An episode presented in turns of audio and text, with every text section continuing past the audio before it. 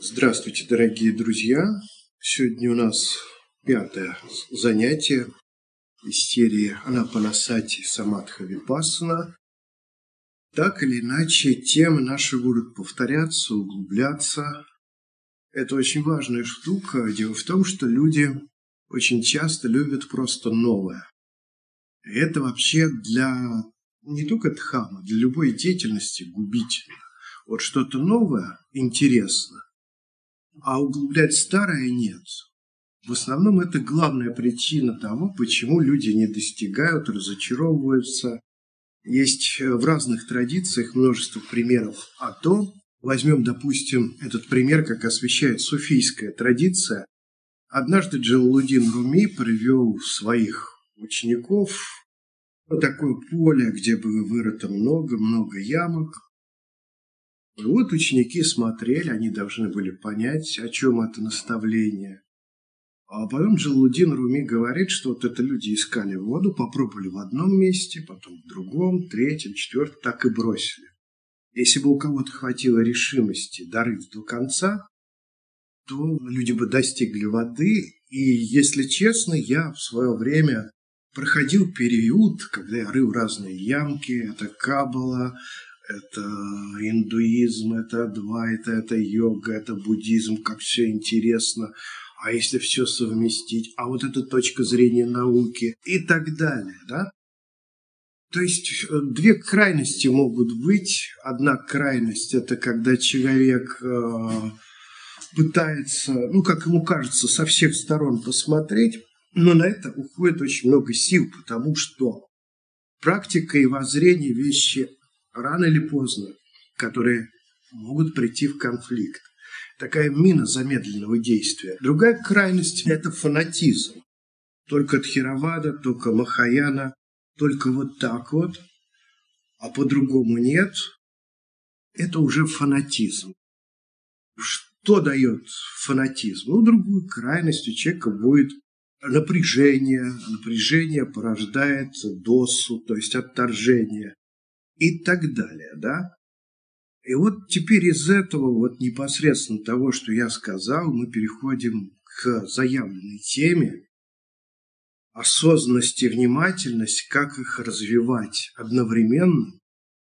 И вот если их развивать одновременно, особенно осознанность, то вот этих впадений в крайности, в том числе эти, их не будет. Вообще не будет впадения в крайность. Любая крайность мы будем говорить и сегодня, и в дальнейшем, она приводит к тому, что вот этот баланс внимательности и осознанности, который необходим, он теряется. Давайте теперь разберемся в том, что такое внимательность и в том, что такое осознанность. Итак, смотрите, осознанность. Мы будем опираться на э, работу Чуладасы, свет разума во многом. Она помогла многим медитирующим, в том числе и мне, но не только на него. Согласно Чуладасе, осознанность или по-другому периферийное осознавание – это то восприятие, которое отвечает за контекст. Ну, например, только что там раздался шорох. В поле моего осознавания раздался звук осознанность подала сигнал, и вот сейчас я стал прислушиваться. Я из всего многообразия звуков выделил. Я думаю, наверное, это Светлана. Я прислушиваюсь к тому, что там, и у меня появляется один объект. Концепция возникает. Светлана. Наверное, она что-то несет или что-то делает. Вот смотрите, осознанность предполагает наличие нескольких объектов, и не просто объектов, это восприятие процессов, в котором участвуют, ну, если говорить не строго, много объектов, потому что если мы, так скажем, будем разбирать слово «объект», мы его в конечном счете не найдем. На языке такое мирское, истинно, объектов много, да? И обработка при помощи периферийного осознавания, она не является детальной. Как только что-то, вошедшее в поле нашего осознавания, нас заинтересует, покажется значимым, возникает некоторое выделение, такой тоннель. И вот это мы называем словом внимательность, выделение какого-то объекта из общего контекста. Чуладаса совершенно справедливо пишет о том, что одно существует за счет другого, то есть силы, которые мы берем на внимательность или на осознанность, которую я только что описал, они берутся из одного резервуара. Если мы слишком форсируем внимание, то на осознанность у нас ничего не остается. Если мы все время осознаем какие-то процессы, в которых мы наблюдаем несколько объектов, то у нас не будет хватать сил на внимание. И как же быть в таком случае? И Чуладаса говорит следующее. Нужно развивать одновременно и то, и другое, повышая общую силу сознания. И тогда будет больше и того, и другого. И то, и другое поддается тренировке. Чуладаса даже такую аналогию приводит, что развивать осознанность и внимательность можно так же, как заниматься тяжелой атлетикой, накачивая мышцу. Некоторым людям вот сама эта аллегория с качалкой не нравится. То есть должен сделать лирическое отступление. Итак, у нас есть среди медитирующих, с которыми вы можете общаться, люди, которые вам скажут, в медитацию нужно войти, любое действие, которое сопровождается неким усилием, достигаторством только э, будет лишней тратой времени, который вам помешает. Нужно, чтобы все было приятно, и тогда у вас все получится. А другие люди говорят вот в точности прямо противоположное. Мы взращиваем, взращиваем больше, больше, больше, больше. Наверняка вы с этими двумя концепциями сталкивались. Какая-то из них вам кажется более правдоподобной, более работающей.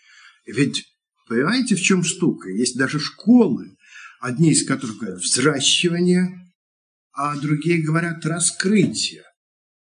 Мы должны что-то выбрать. Но вы знаете, когда я столкнулся с этой проблемой, стал слушать людей, которые говорят, наращиваем, занимаемся словно физкультурой, а другие говорят, «А, напротив, это вредно, я заметил такую закономерность. Кто говорит, что взращивание, достигаторство вредно? Какой же характер у этих людей? Жесткий, как правило, жесткий, целенаправленный, с сильным контролем. Это такие мужественные люди, которые по своей природе к достигаторству имеют некоторую тенденцию, они развивались какое-то время в плане медитации, в том числе за счет взращивания, и потом они взяли и отпустили, и у них все получилось. И у человека возникает иллюзия, что вот тот этап, когда они вроде бы безрезультатно занимались усилиями, был полностью бесполезным. С другой стороны, вот я общаюсь с людьми, которые говорят о концентрации, о постепенном пути, об удержании объекта. Эти люди, как правило, мягкие. Вот какая интересная диалектика. То есть это всегда балансировка. Если вы сравните это с какой-то деятельностью, даже мирской, вы поймете, что вот эти две стороны, они всегда присутствуют. Будь то живопись, музыка, усилия, проработка. Ну, конечно же, результат он всегда получается, когда мы отпускаем. Но эти два компонента, усилия, потоковое состояние, они сопутствуют любому законченному результату. Но вернемся мы к заявленной теме осознанность и внимательность. Если говорить, как мы можем выполнить ту задачу, о которой говорит Чуладаса. Как мы живем, да, как устроена наша жизнь. Вообще-то, если честно говоря, жизнь современного человека устроена так, что он больше развивает внимательность. Так организована работа, так организован социум. Туннельное внимание больше развито. Мы пришли на работу, мы фокусируемся на определенной задаче. Вошел директор, что-то сказал, для нас неприятный у нас директор, директор, однонаправленность, в результате этой однонаправленности, которая встречается в жизни, у нас возникает залипание на концепции этого объекта с проекциями. То есть мы проецируем. Когда в нас не очень развита осознанность, на которую нет силы, наш ум начинает что-то проецировать на объект, и потом на этот же объект, на который навешена проекция, за него же он потом и цепляется. То есть мы культура усилия, мы культура именно внимательности. И поэтому для европейцев как раз Россия в этом смысле ближе к Европе начинать стоит именно с развития осознанности. И тогда встает такой закономерный вопрос, как? Как, в какие моменты, а как в сложные моменты. Давайте на эту тему побеседуем, я кое-что скажу, и надеюсь на вопросы с вашей стороны. Вот смотрите, мы говорили с вами о помехах. Главные помехи – это недоброжелательность и чувственное желание. Это с чем связано? Это вообще связано с потерей осознанности и с проекциями, которые мы на объект навешиваем. То же самое с беспокойством, да, неугомонностью ума. Это очень важный такой момент, который мы должны в процессе практики, в процессе повседневной жизни просто-напросто замечать, отслеживать. И какие здесь у нас есть главные в жизни, в нашем укладе факторы, которые вроде мы воспринимаем как сами собой разумеющиеся, но которые блокируют эту осознанность. Но первый фактор – это избыточное количество сугубо концептуальной информации, и особенно, когда на эту тему спорят. Да, вот э, зайти в различные группы в интернете, любые, я исключения не знаю, споры, споры, споры – когда люди быстро отправляют сообщение за сообщением, желая убедить, и спрашиваешь, ну почему так быстро, почему? И ответ он совершенно на поверхности скрывает проблему, ну, я в пылу полемики. В пылу полемики можно быть осознанным. Когда есть страсть, есть цепляние, все, осознанность пропадает сразу моменты, когда мы с кем-то спорим, кого-то пытаемся убедить, обратить свою веру, доказать, изменить. Это э, моменты, которые тормозят развитие осознанности. Что нам делать, когда в нас подобное побуждение возникает?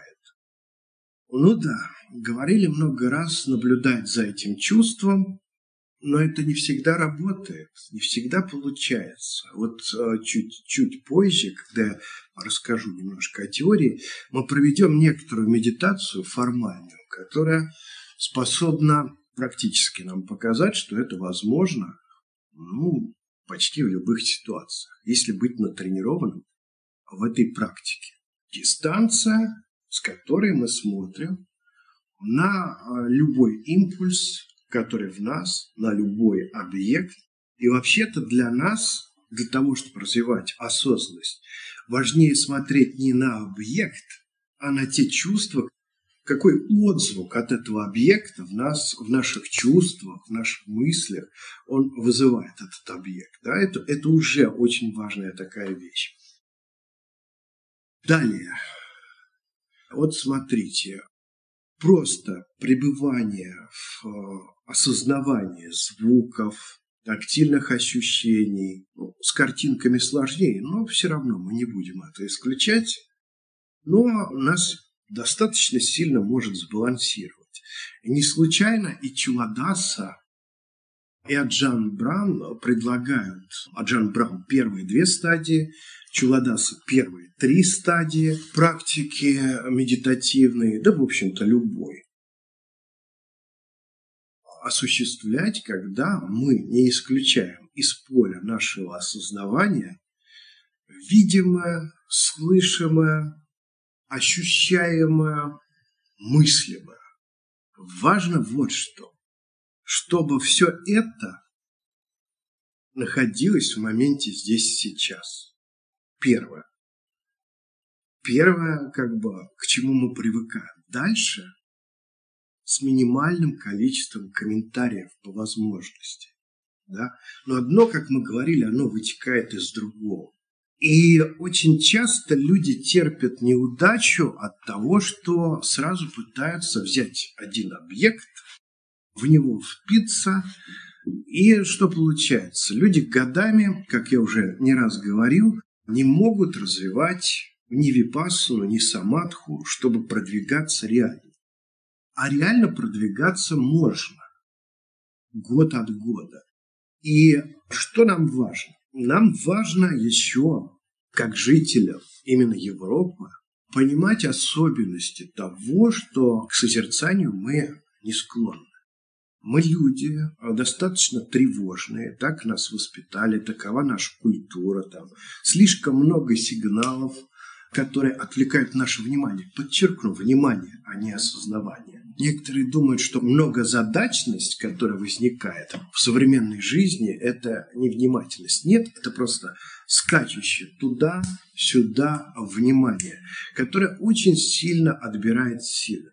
Так вот, если не развит навык осознанности, навык созерцания, а критерием этого, знаете, что будет? Насколько человек спокоен, насколько человек не тревожен, то есть, если человек спокоен и не тревожен, значит, он склонен к созерцанию, а его не просто каким-то событием, каким-то стимулом, там, плохим запахом, плохим словом вывести из себя так, чтобы он эту осознанность потерял. Это очень важно. Так вот, для нас важно вначале развивать осознанность пребывания в моменте настоящего не только с дыханием, не только с телом. На первых этапах, разумеется. Дальше для нас очень важно, если мы уже развиваем внимательность в практике медитации, осознанности внимательности. Сейчас я говорю об аспекте внимательности. Знать точно, на какой стадии мы находимся. Вот Чуладаса, представитель хировадинской традиции, но он за основу взял 9, которые на самом деле 10, стадий шамадхи, система пришла из махаянской системы, берет оно свое начало от Асанги, дальше Камалашила, Лама Цанкапа и так далее. И сама трактовка и приемы, которые предлагает Чуладаса, вполне себе вписываются в то, что принято в Тхироваде. Но какой здесь плюс? На каждом этапе мы совершаем только одно действие. Это очень важно. На своем опыте я понял, что так можно шагать от одной стадии к другой. Это не значит, что у человека возникает жажда. О, у меня там четвертая стадия, скорее, скорее пятая. Кстати говоря, это действует наоборот. Человек с умеренными ожиданиями относится. Мне нужна одна задача, то есть, предположим, а я не хочу подавить все мысли. И я это четко знаю. Я хочу, чтобы мой объект, вернее, мой ум находился на одном объекте. А там, на периферии, в периферийном осознавании может быть что угодно. Но я должен не потерять объект. Очень скромная задача, да? На третьем этапе. Мы сегодня будем подробно третий, четвертый обсуждать. На третьем этапе это будет означать то, что человек, только потеряв объект медитации, объект, на который направлено внимание, заметит благодаря осознанности, что объект потерян. Да? Это очень важно, потому что есть методики, они замечательные для продвинутых, которые говорят совершенные, замечательные азиатские учителя, но этого момента они не учитывают. То есть сразу дается какой-то объект, анапана, или же там кассина, которую нужно долго держать. И, честно говоря, если вы монах, у вас условия жизни такие, что вы можете там, много лет медитировать, каждый день по 8 часов, ну да, у вас может что-то получиться. Если такой возможности у вас нет, то вы будете по кругу ходить 10-20 лет. Я много знаю таких людей. Вообще у нас, если честно, так диагноз медитирующим поставить, по вот этой десятибальной шкале, то большинство медитаторов которые медитируют серьезно, ну, едва ли находятся выше третьей стадии. То есть, когда человек способен медитировать час, но периодически объект медитации он теряет, он быстро замечает. А как происходит эта потеря? Итак, наше основное внимание направлено на дыхание. Мы с периферийным осознаванием не боремся. Постепенно объект из области внимания, вот дыхание, может перейти в периферийное осознавание. Если это происходит на короткий срок, проблемы нет. Но если это надолго, то этот объект, он сливается с любыми другими отвлечениями, и мы постоянно теряем. Да, мы можем учиться обратно возвращать ум туда, направлять туда внимание, но это будет замкнутый круг. Я на этот замкнутый круг, вот такой медитации по часу, вроде бы не так плохо, потратил. Вот знаете, иногда говорят, не стоит ни о чем жалеть, а я бы так не сказал. Для блага других иногда стоит поделиться своими ошибками. Я вот лет шесть такой ерундой занимался. В первый год своей практики добился час, стабильно, каждый день, здорово, только ум отойдет. Я его ловлю и так далее. А потом это начинает взвать скуку. И начинается то, что Челадас, вот он часто использует такое слово, прокрастинация откладывание на потом. Причем прокрастинация не стоит а буквально понимать как откладывание на потом самой сессии. Человек может сесть в сессию, и ему настолько уже надоест одно и то же отсутствие роста, что во время сессии он по-настоящему практику отложит на потом. И поэтому нужно расти, а для того, чтобы расти, нужно выходить на новый этап. И кто говорит, что все можно достичь быстро, без каких-то усилий, иногда даже смены образа жизни, ну, в общем, я не доверяю таким людям, по крайней мере, мой опыт и опыт тех людей, за которыми я наблюдал, показывает нечто совершенно противоположное. Да? порой стоит изменить образ жизни хотя бы на какое-то время. Я понимаю, это сложно, не у всех есть такие возможности, у кого-то дети, у кого-то работа, которая не позволяет а, на некоторое время, там, на месяц, заняться тем, что вы продлите свои сессии до нескольких часов, ну хотя бы до двух. Это так. До двух если серьезно, это очень большая скидка, которая гарантии вам не даст, что вы на четвертой стадии окажетесь. Но, в принципе, можно. Если вы эти сессии по два часа будете проделывать четыре раза в день. Это вполне реалистично. И если вы не теряете э, фокус внимания на объекте дыхания, ну, скажем, два часа, несколько раз в день, у вас возник рефлекс условный не терять объект, чтобы он всегда был в центре внимания, то четвертая стадия уже даст такой а, революционный эффект. Вот у нас в WhatsApp была беседа, что Чуладаса иногда говорит, вы можете, практикуя сразу даже в течение одной сессии или периода времени а, находиться то на одной стадии, то на другой. Про какие стадии говорит Чуладас? Конечно, не про четвертую. Вот сто процентов. То есть а, вы можете находиться в процессе одной сессии на второй, на третьей, иногда падать на первую. Но если вы достигаете четвертой, вам будет очень сложно не почувствовать, что вы хотя бы один вдох-выдох пропустили. При любых обстоятельствах.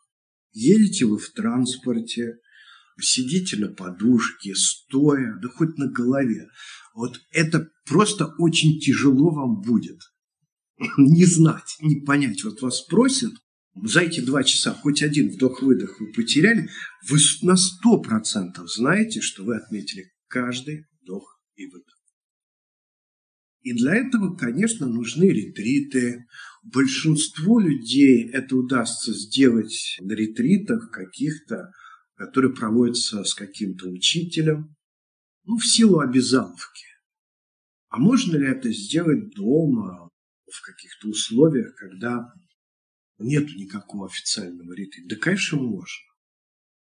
Поэтому, если нет возможности или сейчас не время, дома, но нужно обязательно это делать. Либо в отпуске, либо, ну, я не знаю, другого пути, как на время прекратить работу, здесь не существует, чтобы достичь четвертой стадии. Это, ну, это самообман, но если вы достигнете четвертой стадии, это первые взрослые шаги. У вас еще будет по-другому. Вам станет медитировать легко. И вам будет хотеться медитировать. Да?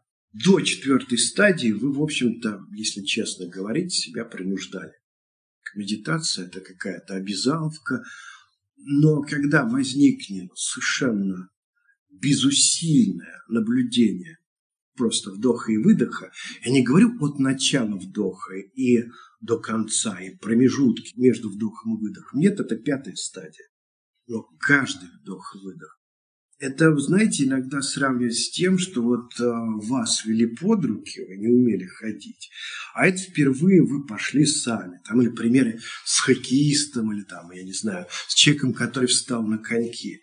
У него ноги разъезжались, вот его под руки, под руки вели, отпустили, и вот он коряво-коряво, но он не падает, он поехал. Вот это четвертая стадия.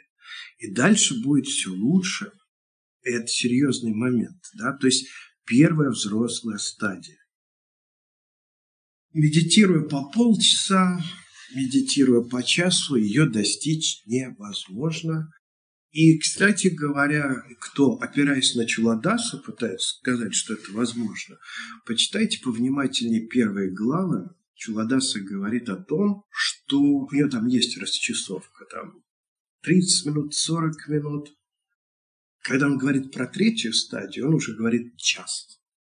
Дальше он говорит увеличить время до полутора часов. Но у Чуладаса по-скромному. Я знаю многих людей, которые проводили ретриты, используя систему Чуладаса. На самом деле времени все-таки на освоение каждой стадии уходит несколько дольше, чем этот замечательный автор говорит. Да? Порой на освоение какой-то стадии может уходить год. И то это хорошо, и при условии, что вы медитируете каждый день. Так вот, смотрите, что нам важно. Когда вы... Сегодня поговорим уж про четвертую стадию, с третьей, по-моему, все абсолютно ясно. И многие, кто практикует регулярно, так или иначе а, на третьей стадии находятся. То есть замечаем за несколько секунд, что мы а, замечтались. То есть я думаю, вот третья и до нее объяснять не нужно. Но если кто-то совсем новичок, можете прочитать э, того же Чуладасу, можете прочитать, может быть, про первые стадии это будет еще более детально, Ална Уоллиса «Революция внимания», да, и другие источники. Правда, здесь есть одна оговорка. Если вы читаете Ална Уоллиса, он тоже очень, э, так скажем, трепетно относится к тому, чтобы мы не перенапрягались в состояние, где нужно проявить в полную силу внимания, выходили из состояния расслабления, все-таки он сразу мыслит практику самадхи как выгруженную область. Так тоже можно развиваться. Если честно, там до четвертой стадии я дошел никак не подключает какие-то сенсоры типа слуха или же там тактильных ощущений, да. Но чисто логически, по опыту других людей, я понимаю, что вот, чтобы избежать переутомления, иногда просто стоит медитировать на звук, на тактильные ощущения, менять объекты чтобы у нас не возникала прокрастинация. Вот такая лень. О, опять медитация, я сижу на подушке, но что я делаю? Скорее бы это кончилось. Ум начинает просто саботировать саму сессию. Можем сидеть положенный срок, мы себе установили, я медитирую столько-то, и ум все забьет на это и все. Поэтому очень важно, чтобы ум был заинтересован, чтобы ему нравился этот объект медитации. И тогда мы будем развивать уже внимательность. Без того, чтобы нам это нравилось, внимательность достичь очень сложно. Это будет просто-напросто замкнутый круг. Вот смотрите, э, вы выбрали какое-то время. Месяц. У меня, честно говоря, на это ушло два месяца, чтобы развить четвертую стадию. И как вы действуете? Вот у меня это происходило на одном из э, ретритов. Официально по расписанию сессии были все по полчаса, а я так потихонечку прибавлял. Первый день по 40, дальше по часу. Ну, дня через три я стал уже по три с половиной, по четыре медитировать. И вот я помню, как у меня первый раз получилось четыре часа не пропустить ни одного вдоха и выдоха. Это была революция, и после этого никогда я не терял больше дыхания. Никогда. Вот что бы там ни происходило. Ну ладно, может быть, были случаи, когда там сильные боли, но это экстремальная ситуация. Началось все с того, что ну, вот я сел, у меня было намерение добиться того, чтобы воспринимать объект, не отвлекаясь, именно в центре своего внимания. Ну и сижу, и, разумеется, возникает боль, боль в ноге, боль очень сильная. И что я сделал? Я сделал эту боль объектом своего внимания, своей концентрации. И долго-долго нога болит, и все это время, пока она болит, допустим, час, кажется, она болела, все, мой ум не отвлекался. У меня такое предчувствие. Вот сейчас я победил. Теперь я смогу отмечать вот это ощущение уже в любом месте. Это предчувствие меня не обмануло. Для начала могу сказать, что когда мы наблюдаем в каком-то месте боль, она начинает а, потихонечку исчезать. Можем, если будут с вашей стороны какие-то пожелания, целое занятие провести, которое касается методом работы с болью, как ее преодолевать, нейтрализовать или наблюдать, или сделать, чтобы ее вообще не было. На этот счет вполне мы можем этим заняться. Но иногда вот как в этом случае, она может просто помочь. И так вот я понял, я поймал этот объект, на боль смотреть и концентрироваться, ну, просто. Я чувствую, там уже в районе ноги боль отступает.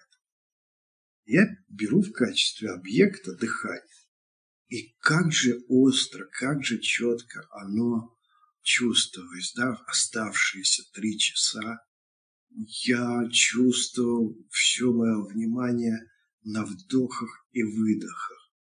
Сессия закончилась, я просто знал, даже проверять было не нужно, я мог почувствовать, вот любую точку задам, и здесь у меня будет масса различных тактильных ощущений, могу сфокусироваться.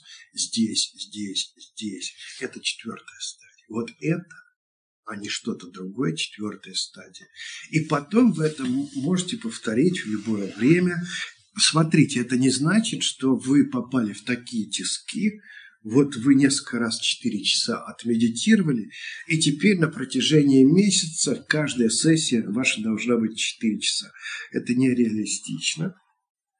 Но иногда, чтобы проверить себя, хотя бы раз в месяц или раз в две недели подобные сессии длительные стоит устраивать.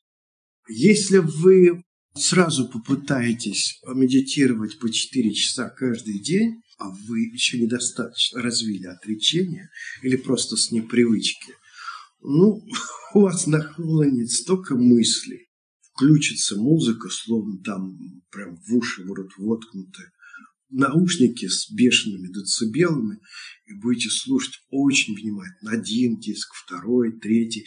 При этом вы можете не потерять внимание а, в районе дыхательных путей. И вроде бы, скажем так, эта четвертая стадия, она не теряется, но будет борьба. Да? То есть можно временно отступить, уменьшить продолжительность сессии, но периодически себя проверять, наращивая.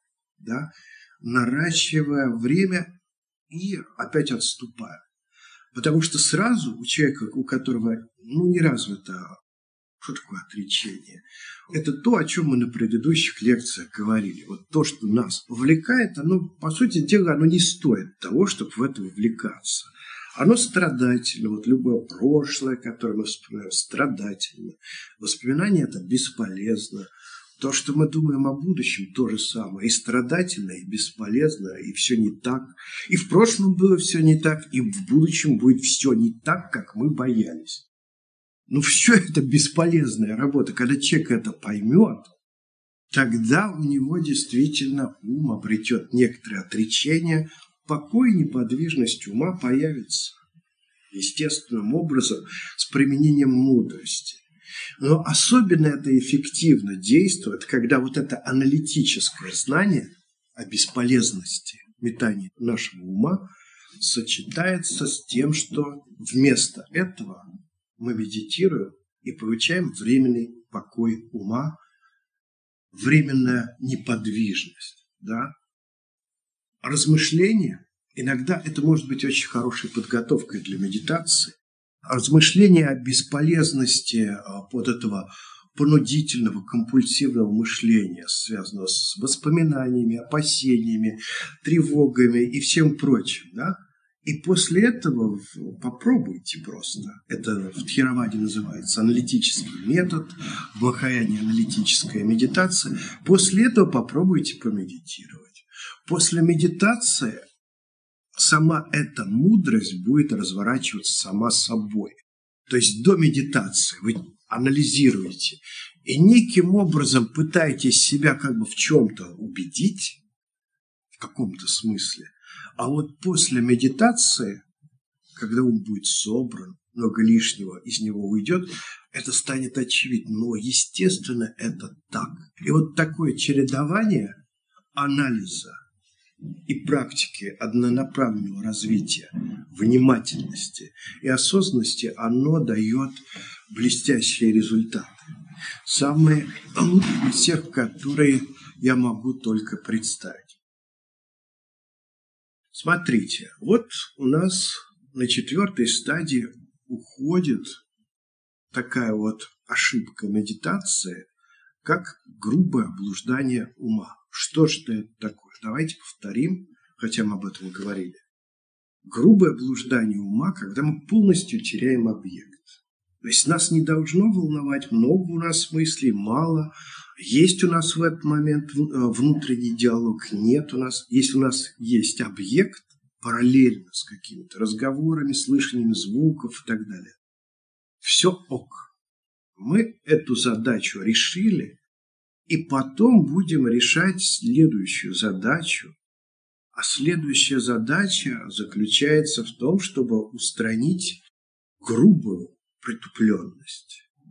Что такое грубая притупленность? Когда ум обретает некоторую устойчивость на объекте, смотрите, он уже некоторым образом изолирован от стимулов звуков. Вот у нас сейчас здесь много звуков, снег кидают. Я пока шел, мне несколько раз на голову скинули приличные такие охапки снега.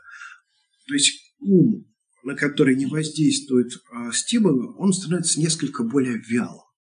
Вроде бы есть эффект осознавания каждого вдоха и выдоха, но эта вялость, по-другому притупленность, она начинает некоторым образом нарастать. И здесь противоядие очень простое. Мы делаем еще чуть более сложный шаг. Мы наблюдаем не просто каждый вдох выдох, а стараемся постепенно, подчеркну, постепенно. Это очень важно, ключевое слово. Постепенно различать как можно больше градаций. Ну хорошо, начнем с того, что вы не просто вдох-выдох ощутили, а ощутили начало вдоха, конец его и то же самое с выдохом. Дальше вы будете наблюдать саму паузу. И постепенно, постепенно, это, так скажем, вы будете наблюдать множество тактильных пикселей.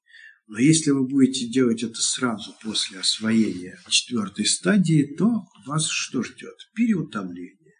Может быть, эффект очень интересный. Ведь э, когда уходит вот эта грубая притупленность, у вас начинается восторг.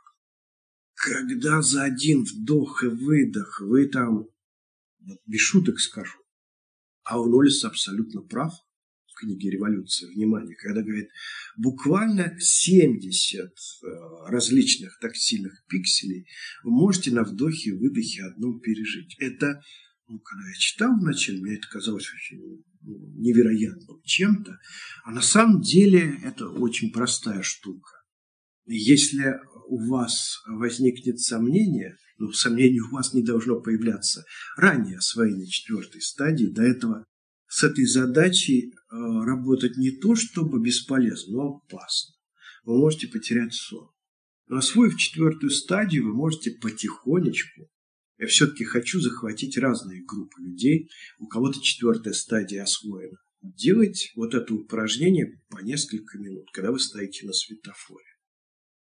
Но здесь нужно всегда помнить вот о чем. Иногда мы помогаем себе, чтобы более четко осознать каждый вдох и выдох, начать дышать как-то по-другому, спазматически, более быстро. И вот это приведет к головным болям. То есть мы увеличиваем внимание. И осознанность наша, она должна контролировать, стали мы дышать как-то по-другому или нет. Вот Чуладаса верно пишет, что вот Будда, по сути, в самом начале и Анапанасати Суты, и Сатипатхана Суты говорит, он делает короткий вдох, различая, что это короткий вдох, делает длинный, он различает, что это длинный вдох. То есть осознанность присутствует.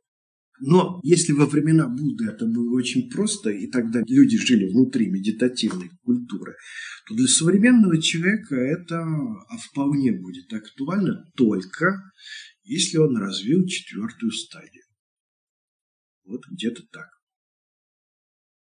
Итак, мы наметили, что Третью поговорили – это умение возвращать ум в течение нескольких секунд благодаря осознанности. Четвертую, когда ум уже совершенно не может, ведь серьезно говорю, не может пропустить вдох и выдох. И это было устранение грубого блуждания ума. У нас начинается в связи с этим во многом углубление грубой притупленности, и мы уже наметили путь к противоядию. Все более яркое и непосредственное восприятие объекта, нахождение в нем подробностей. Да? И прежде чем мы что-либо будем обсуждать дальше, давайте я хотел бы ответить на вопросы, если таковые есть. Потом проведем практику.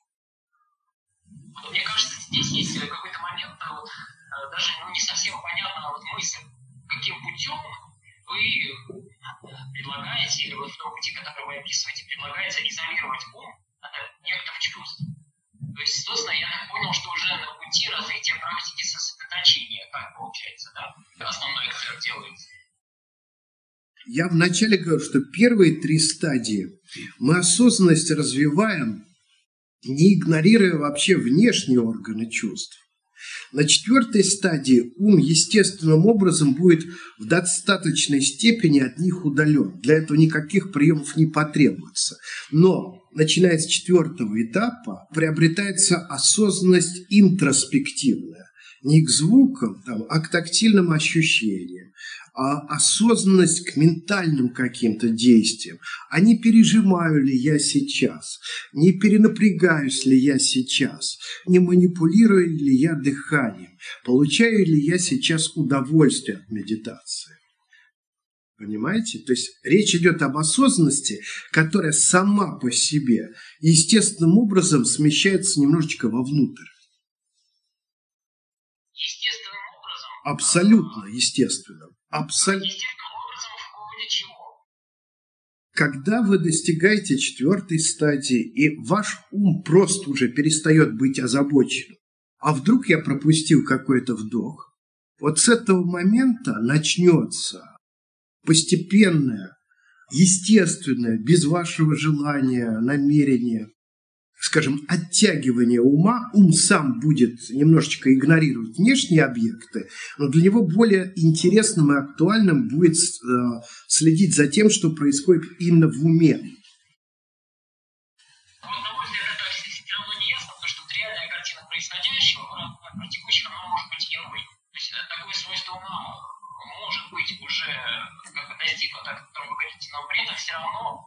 будут отвлечения, будет связь как бы с внешними объектами, потому что эта тема вообще, ну, скажем так, вы предлагаете, я так понимаю, прорабатывать в ходе, в ходе регулярной практики только, да, эту тему. По сути говоря, я не вижу как бы здесь другого лекарства. Она вытекает в основном из всех активностей ума, которые есть э, вообще э, в течение, скажем, дня происходят. То есть она связана с тем, со всеми путями внимания, которыми оно идет, и со всеми привязанностями, mm-hmm. привязками этого внимания во всем объеме этого, внимания.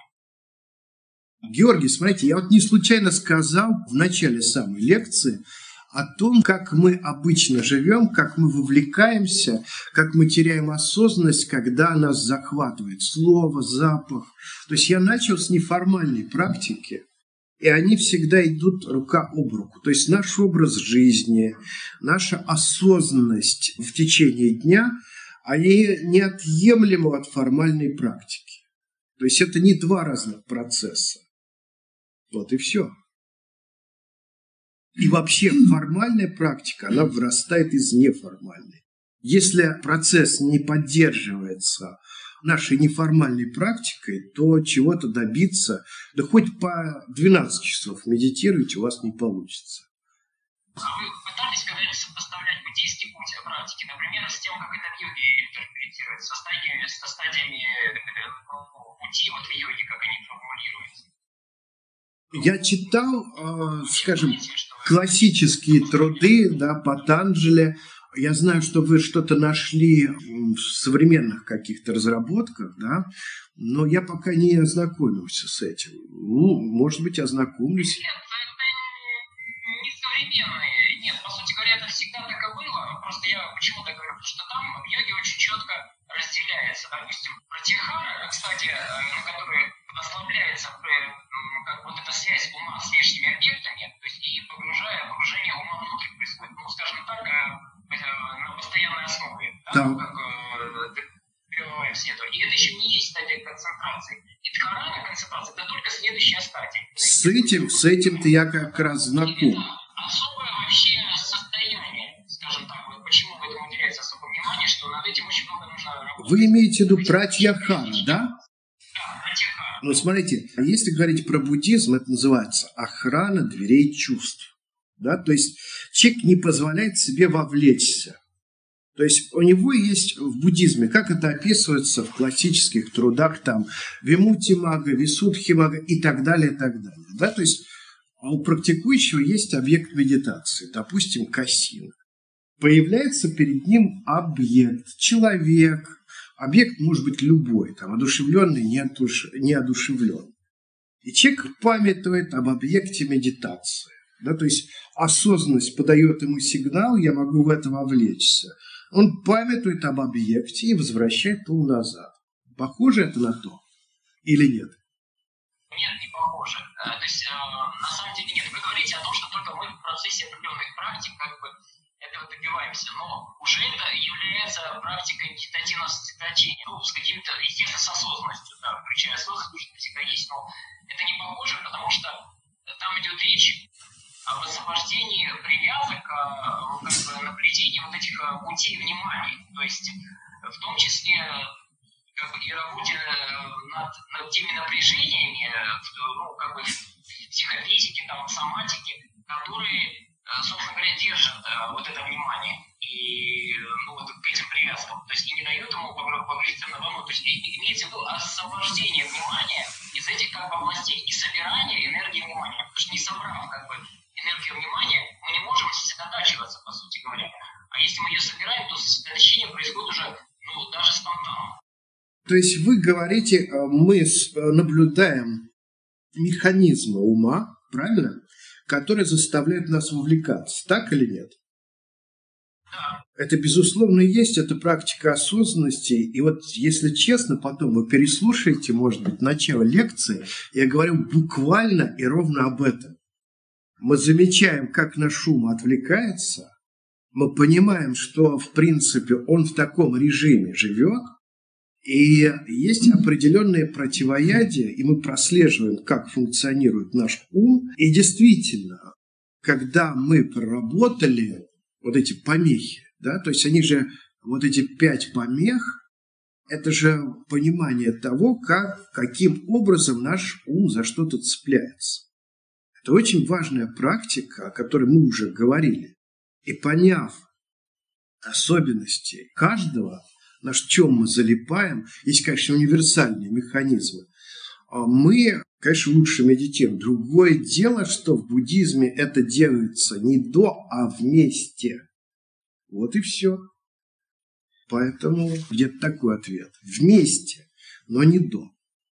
Так, Павел, вы хотели что-то спросить? А, да, сквозь немножечко коснулись моментов, когда при определенной концентрации возникают а, шумы, а, диктор включился, музыка заиграла, там звук, поподробнее об этом явлении?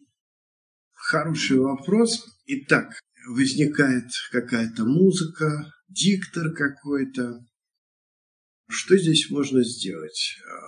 Вообще, в таких случаях мы можем, первое, расслабиться и просто посмотреть на эти мысли. Они не уходят. Тогда, значит, силы нашей осознанности слаба, все перешло во внимательность. Такое бывает, знаете, когда? Когда мы развиваем внимательность в ущерб осознанности. Вот осознанность, она наблюдает еще, помимо прочего, помимо качества нашей внимательности, за тем, что же происходит в нашем уме. Напряжение, расслабление. Это возникает от избыточного давления на ум. Если же нам не удалось избавить ум от этого э, напряжения, и мы с диктором медитируем час или сколько-то, лучше сделать перерыв, переключиться, предположим, на медитацию при ходьбе, либо проделать практику, которую вот сейчас буквально, когда я отвечу на ваш вопрос, мы с вами осуществим. Возможно, вы медитируете, вот еще такой вариант, несколько больше, чем на данный момент позволяет вам ваши силы. То есть, может быть, вот в этот период у вас нет сил, а вы ум пытаетесь через колено сломать. Или планку перед собой поставили, которую ну, взять вы можете, может быть, через месяц. Я бы в данном случае искал бы различные варианты отступления. А вот давайте сейчас проведем даже бестаймную э, практику, которая с этими дикторами, с этими механизмами ума вовлечения, с этими маршрутами ума, о которых говорил Георгий, мы с ними поработаем, мы за ними пронаблюдаем. Итак, эта практика существует во всех буддийских традициях, хоть Тхировада о ней часто говорит, особенно Джан Браун – и в дзене она есть, есть она в тибетском буддизме, и называется пространство ума и все, что в нем проявляется. Мы все помним с вами, мы ее делали. В пространстве ума проявляется что? Мысли, эмоции, импульсы побуждения, там, хочу встать, хочу прекратить, воспоминания и картинки. И вот это некое ознакомление с нашим умом. И вот эта практика, она на самом деле, а если выполнять формально и неформально, она выполнит вот как раз ту функцию, о которой говорил Георгий. Вообще она на стыке самадхи и випассана, вот это больше осознанность, и она позволяет нам ознакомиться с тем, куда, в силу чего и как идет наш ум, на чем он залипает и так далее. И как вообще стать более спокойным, как э, вообще многие свои пунктики, фиксированные идеи преодолеть. И давайте с вами прямо сейчас примем удобную позу. Мы будем периодически возвращаться к этой практике, но инструкции общие я сейчас дам. Итак, давайте просто вглядимся в то, что сейчас в нашем уме происходит. Может, это картинки, может, это воспоминания. Но мы будем смотреть на это как бы со стороны. Любое явление, которое возникает, это объект медитации. Правда, это умственное явление. Мы сейчас не наблюдаем за телом, за звуками. Картинки, воспоминания, эмоции, импульсы, мысли. Приходит мысль, мы на нее смотрим. Если ум впадает в состояние неопределенности, прострации, мы можем вызвать в уме какой-то объект. Например, представить яблоко. Но не держать это как объект медитации. Когда объект растворится, мы будем смотреть, что же появилось вместо этого яблока. Мы ничего не выбираем, не отвергаем. Единственное, что, когда наш ум впадает в серость, неопределенность, лучше породить искусственный образ, даже мысль. Например, для чего я этим занимаюсь? И посмотреть, что будет потом. Всякий раз, если мы новички в этой практике, когда мы чувствуем, что в уме возникает какая-то серая неопределенность, лучше породить образ или мысль искусственно. Возникает мысль, но мы ее не думаем. И тогда она быстро заканчивается. Если мы внимание направляем слишком жестко, то и мысли не возникнут, они все распугаются.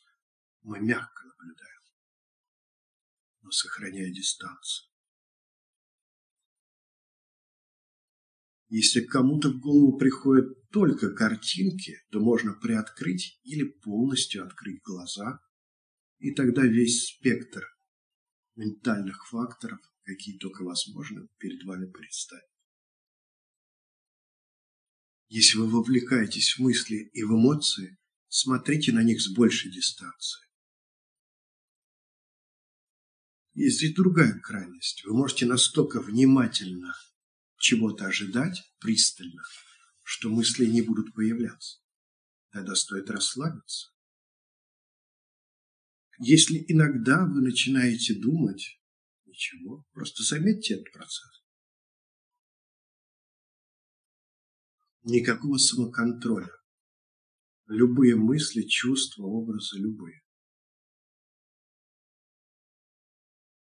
Чем больше мы расслабимся, тем более явственно мы увидим то, что творится в нашем уме. Не ругаем себя из-за того, что периодически увлекаемся. Так и должно быть.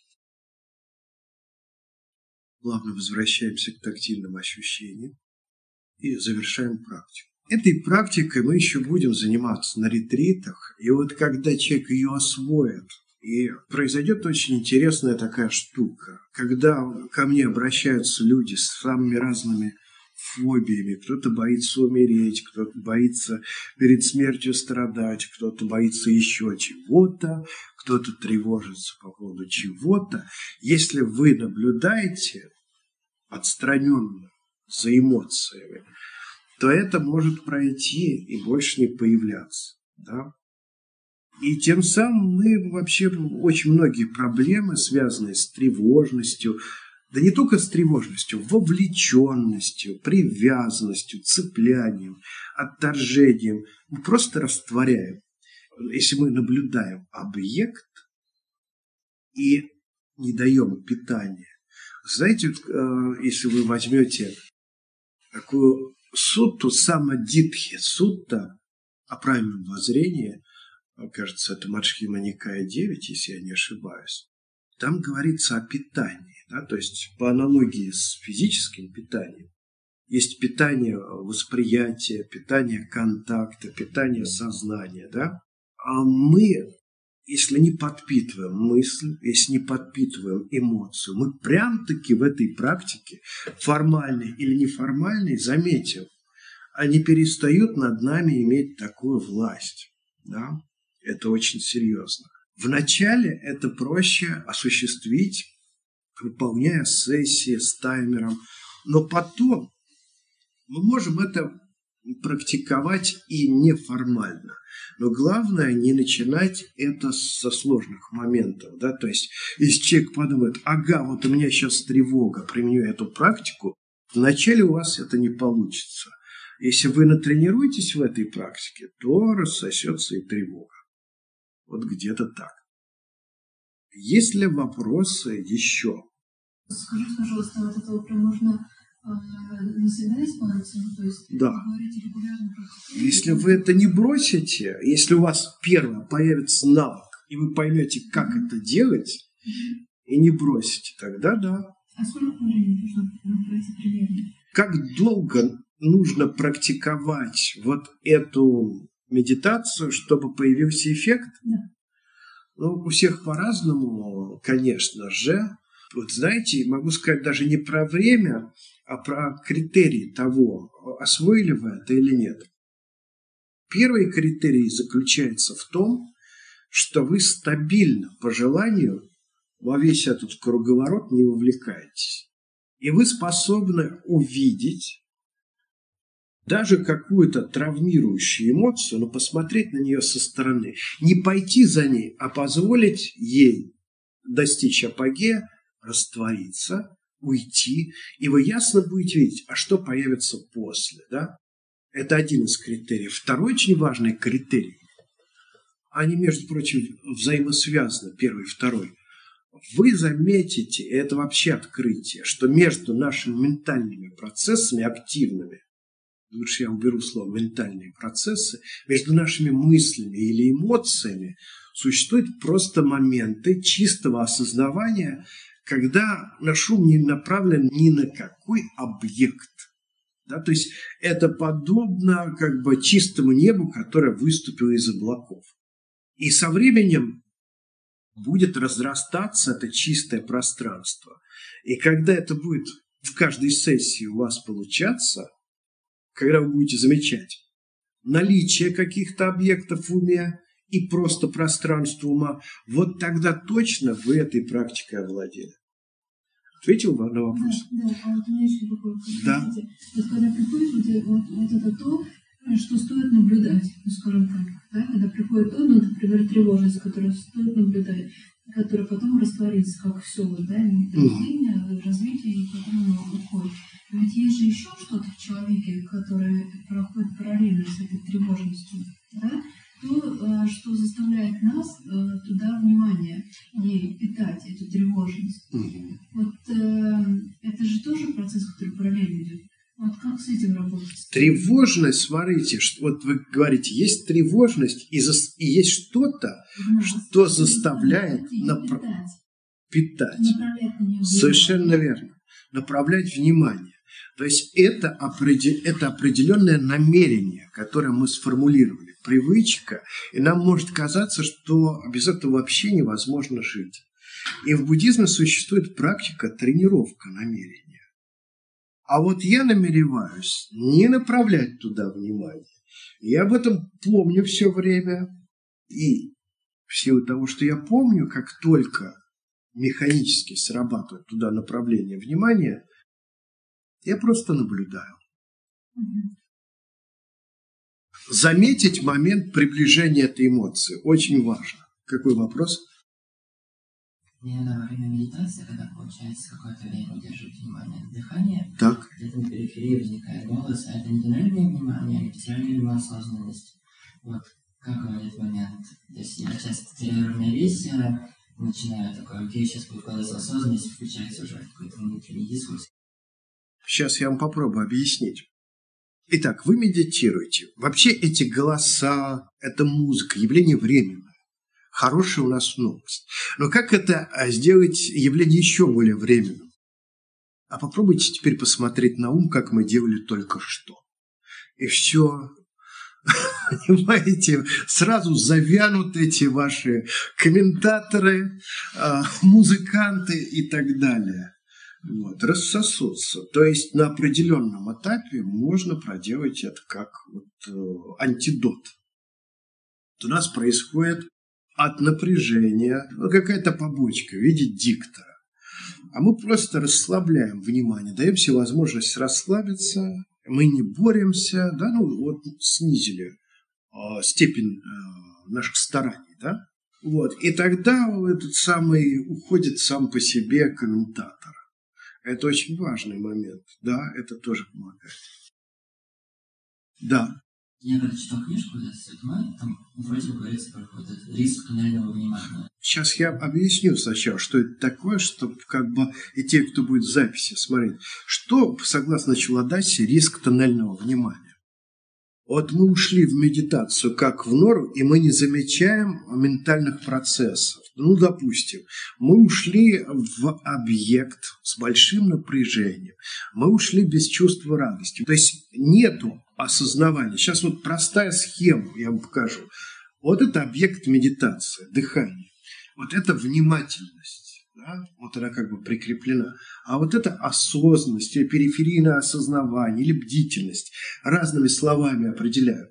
Бдительность нам помогает понять, первое, находится ли ум на объекте медитации, а также присутствует ли напряжение, присутствует ли форсированное дыхание, присутствует ли радость, или наоборот мы перенапрягаемся так, что мы уже злы, когда начинается головная боль, когда начинается вот здесь напряжение, это мы а, при помощи периферийного осознавания наблюдаем.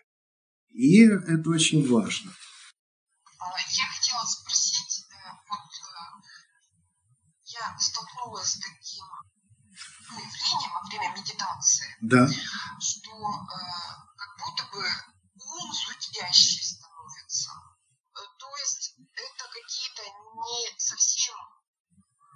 понятные э, ощущения, они неприятные, ага.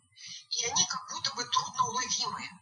Ага. Э, то есть нельзя сказать отчетливо, что какое это связано с какой эмоцией. Да. Угу. Но, скорее всего, ближе к какому-то, может быть, беспокойству, ага. Но это какая-то вот очень-очень мелкая калибровка, что ли. Я вас понял. Что вот, общее какое-то ощущение вот такое очень сильно неприятно и э, как будто бы некая растерянность, потому что ну, не можешь его схватить, что это такое. Да. Вот. А, как будто бы, э, как ум, можно сказать, что как судит комар. Угу. Ну, вот что-то такое. Вот. Да, да, да. Не, не звук, это просто метафора. Да, да, да. И вот как раз сегодня, как, как все совпадает. Вот та практика, которую мы проделывали, это антидот от того, что вы, Юля, сейчас перечислили. Это снимет напряжение. Вы будете видеть, как это возникает, исчезает, уходит. Вместо него появляется другое. И рассосется. И все больше будет появляться, знаете, таких светлых кусков, когда нету мыслей. Ум как будто бы, ну, просто такое чистое светоносное сознание переживает. Без притупленности. То есть, если это притупленность, это будет называться словом пхаванга, момент неосознавания. Но есть еще другое. Это наблюдение просто ума, который никуда не направлен. И вот э, само это состояние, оно гармонизирует ум, убирает напряжение, зуд, ну и прочие вот эти ощущения. Очень важно наблюдать за эмоциями и мыслями со стороны и уметь регулировать дистанцию. Слишком большая дистанция, ну вообще все, вы ничего не видите, да? Слишком близко начинаете вовлекаться. И вы находите свой баланс. Как вам это? Это своеобразная психотерапия. Только вот многие буддисты и психотерапевты, которые занимаются будди буддизмом, говорят, что, ну, во-первых, это быстрее, чем любой метод психотерапии, а кто-то говорит, что просто эффективнее. Вот тот же Чуладаса, он, он же ведь и психолог, и занимается нейрофизиологией головного мозга и буддийскими практиками, да? И отвечая по поводу этой практики, между прочим, я отвечаю и на тот вопрос, который Георгий поднял, да, о механизмах нашего ума. Как понять? Юля, а вот на ваш вопрос я ответил? Да, да, вы ответили, потому что, по сути, это э, такой получается ну, своего рода универсальный способ да, для того, чтобы Да. дать этому пройти. И не обязательно это как-то вербализовать э, в уже знакомых э, ну, каких-то понятиях, да, вот определить это, что это, Угу. да, просто вот пронаблюдать, дать этому место в уме, да, и отпустить это. Да, то то есть даже не нужно ставить установку «отпустить». Здесь все еще проще. Сам, сам факт наблюдения, к которому мы привыкаем, он приведет в силу самого факта к тому, что произойдет отпускание. Вот и все. Даже, даже, может быть, желание отпустить нам помешает. Просто делаю вот все по инструкции, и ум становится более склонным к тому, чтобы ни к чему не привязываться, не цепляться. И это будет проявляться и в нашей повседневной жизни. Э, наблюдаем, понятно, слово, контакт присутствует в этом. Вот мы расслабились, например, ничего не видим, притупленность некая, да? Мы некий образ вызываем, чтобы спровоцировать. Да. Вызвали, девочка играет, или вот она появилась. Ты, это, тут, это мысль образ просто всплывший, контакт будет у нас, мы думаем, о чем дальше девочка играет, Шопен этот. Во-первых, образы должны быть простыми. Вот И образ начальника с работы, который... Во, ни в коем случае. И, и тогда, если образ начальника, который ругает, тут же произойдет вовлечение. Это, это на определенном этапе практики, когда вас уже ничем не пробить. Вот. А в начале яблоки. Понимаете, вот объект, ну, а, с чем... И, и должно исчезнуть. Да-да-да, тупой, простой там, либо яблоко. Если а, хотите активизировать мысли там, ум привет, да, ну что, поговорим, ум, вот, вот какие-то простые. Звук пианино за стеной рояля с девочкой представить. Потом э, его спокойно дать ему рассосаться и послушать музыку. Э, Это тяжело. Да, вот я хочу, чтобы все поняли, да, вот Павел предлагает усложнить практику, девочку за пианино посадить, чтобы там был Шопен. Но, я понимаю. Но это очень продвинутый уровень, а, вот, и не факт. Яблок простых. Да, да, простые, простые, да. Вот. Да, это контакт, да. Когда появляется какой-то объект, это умственный контакт. Чем проще, тем лучше. Вот. И причем можно вызывать даже эмоцию, но она обязательно не должна быть какой-то болезненной. То есть образ, который вызовет эмоцию, это не должна быть какая-то там какой-то человек, который вам боль прям причинил. Образ, который может быть легкое чувство недовольства вызвать, но легкое. Ну, который и так бы рассосалось. Но чтобы ум не был серым, мы раз так вспомнили. Или наоборот, какой-то приятный. Да, да, да, да, да, чуть-чуть, да. И здесь мы должны, вот что важно, картинки иногда, вот некоторым людям, у которых практика это не идет, первый день предлагают вообще работать с картинками, типа вот мультики. И смотрите, здесь очень важно, что глаза при этой практике лучше пусть будут открыты, иначе вы надолго с мультиками останетесь. Вот а практиковать э, с одними картинками элементарно, но психотерапевтический эффект не произойдет, и мы не охватим все.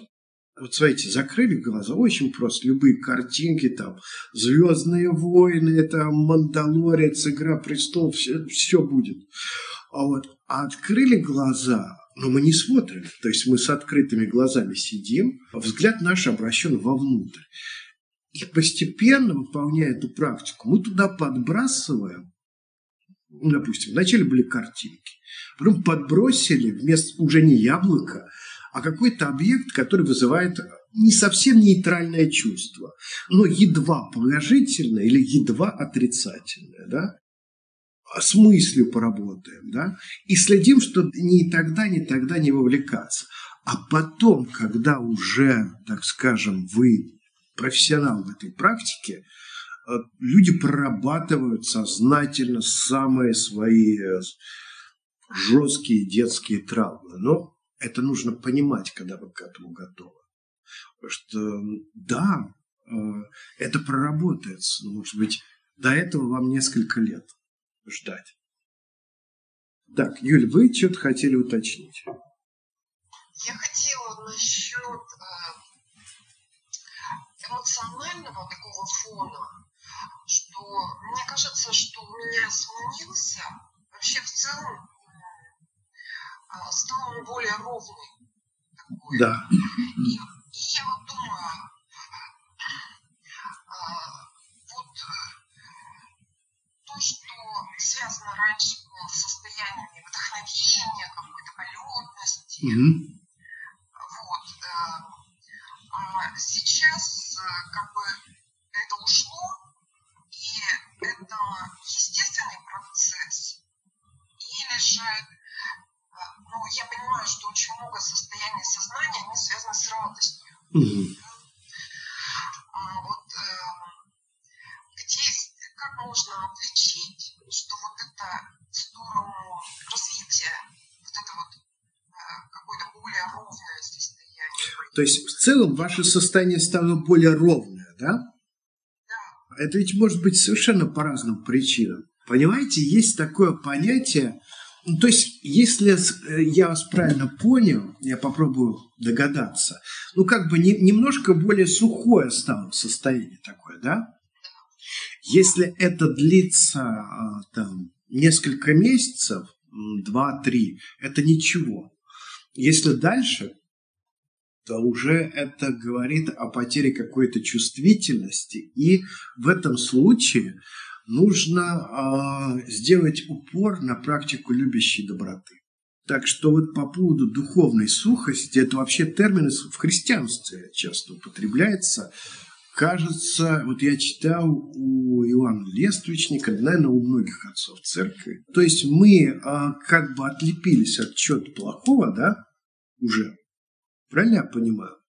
Но вот э, если выражаться христианским языком, в нас еще там благодать не проявилась, да, вот какие-то, ну, выражаясь по-буддистски, иногда тоже можно сказать, что-то похожее на благодать, вот что-то пробило. Ну, так техническим языком, если выражаться, мы отстранились от привычных, наработанных, неумелых факторов, а умелые факторы ума еще не проросли.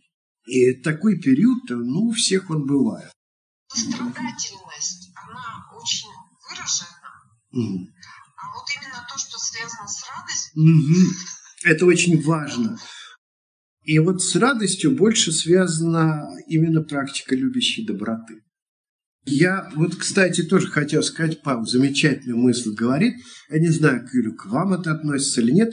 Иногда бывают люди, у которых такая экзальтированная радость, оборотная сторона которой тоже есть. Экзальтированная тревожность, ранимость.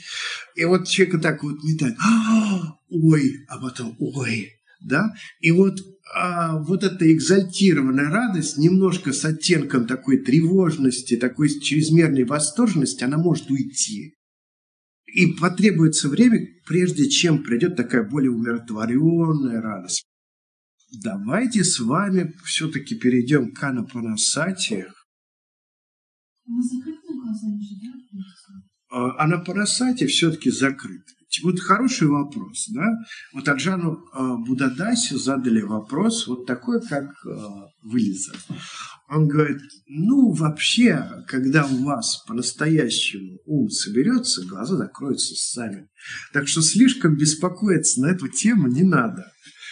Вот. Но в целом, когда мы наблюдаем ум, лучше, чтобы глаза были открыты. Я вам перечислю причины.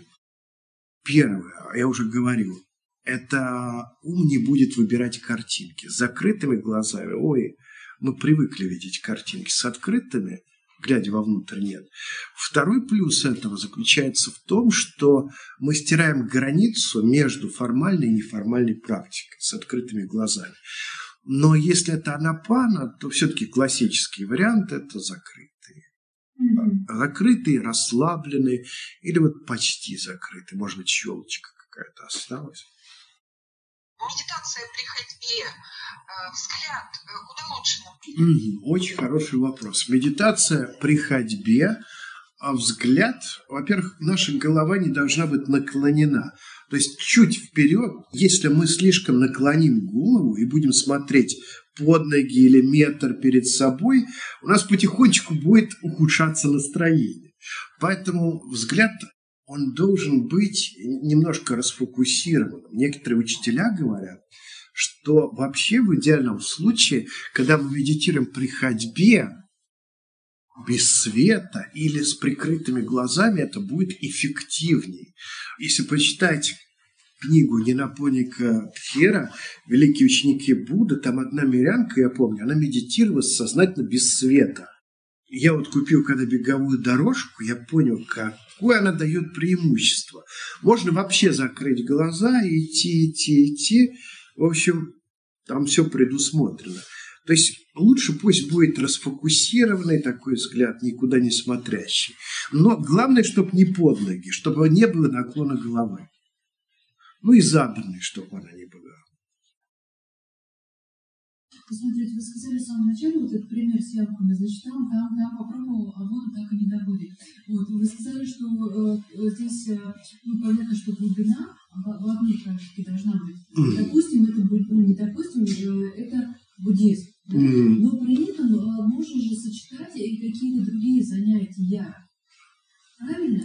То есть, смотрите, вот сейчас я попробую озвучить. Вот мы выбрали как духовную практику буддизм, но есть еще какие-то еще занятия, допустим, йога, там, спорт, вы про это? А? А что такое хан? Да, ну, в принципе, да, вы же не монахиня, вам это позволяется. Другое дело, что со временем, если вы, допустим, дойдете до того уровня медитации, когда а, в уме уже естественным образом не сохраняются мысли, вопрос э, сам по себе снимется, будет, знаете, такое чувство, вы медитируете, а это не просто прекрасное, что у вас в уме, это такое прекрасно доброе. Вот. Это нельзя назвать немитой, это что-то такое. То есть вот э, в уме прекратилось вот это вот вращение всякой мути, и как солнышко прекрасно, доброе. Мы этого искали. Да, вопросы все ну, уйдут. Ну, конечно, со временем соотношение того, сколько у вас на буддизм, сколько на другие занятия, оно естественным образом будет меняться. И здесь себя ломать через колено не стоит, если вы не монахиня.